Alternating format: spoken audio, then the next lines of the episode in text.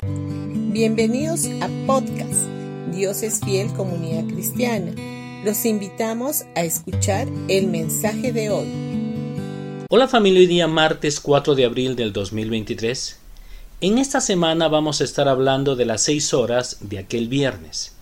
Desde el momento en que Jesús fue crucificado hasta que entregó su espíritu y murió, transcurrieron seis horas. ¿Qué es lo que sucedió durante ese tiempo? Era la hora tercera cuando lo crucificaron y esto podemos verlo en Marcos capítulo 15 versículo 25. La hora tercera en el horario judío corresponde a las nueve de la mañana en nuestro horario. En Marcos capítulo 15 versículo 33 y 34 dice, Cuando llegó la hora sexta hubo oscuridad sobre toda la tierra hasta la hora novena. Y la hora novena Jesús exclamó con fuerte voz, Eloí, Eloí, lema sabactani, que traducido significa Dios mío, Dios mío, ¿por qué me has abandonado? La hora sexta del horario judío corresponde a las doce del mediodía de nuestro horario y la hora novena viene a ser las tres de la tarde. Desde la tercera hasta la novena hora transcurrieron seis horas. Estas seis horas podrían ser subdivididas en dos fases, de tres horas cada una.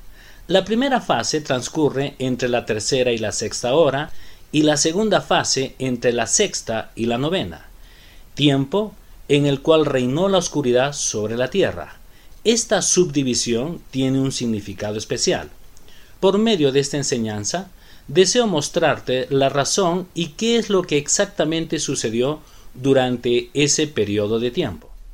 ¿Por qué fueron exactamente seis horas? ¿Por qué no fueron menos de seis horas? ¿O por qué solamente no fue 30 segundos? Como habíamos dicho en enseñanzas anteriores, cada detalle mencionado en la palabra de Dios tiene un significado y no está escrito allí simplemente por casualidad. En la numerología hebrea, el número 6 representa al ser humano y también su obra y su trabajo. Al principio de la creación, Dios dijo que el hombre debería de trabajar seis días y descansar el séptimo. Tampoco es casualidad que el anticristo esté relacionado con el número 666. Esto nos muestra claramente que el anticristo habrá de ser un ser humano.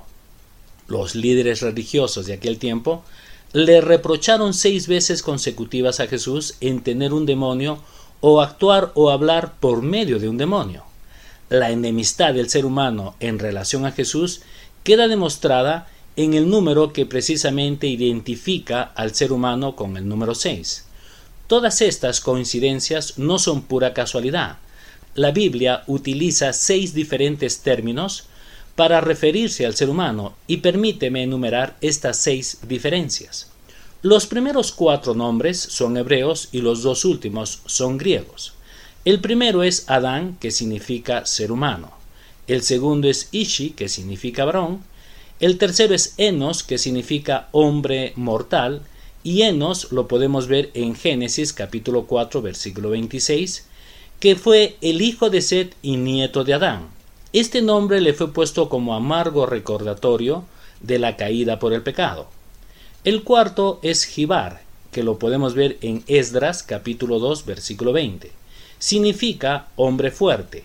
Este nombre, anexado al término él, que significa Dios, se utiliza también para decir Dios fuerte, lo que dice en Isaías capítulo 9 versículo 6.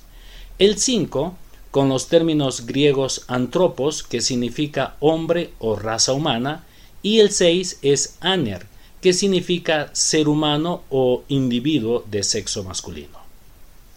Seis horas estuvo Jesús sobre la cruz hasta el momento en que él murió. El séptimo mandamiento dice no matarás, pero el ser humano llevó a Jesús a la cruz para que muriera. Bendiciones con todos ustedes y mañana estaremos continuando con esta serie de la Pascua, las seis horas de aquel viernes.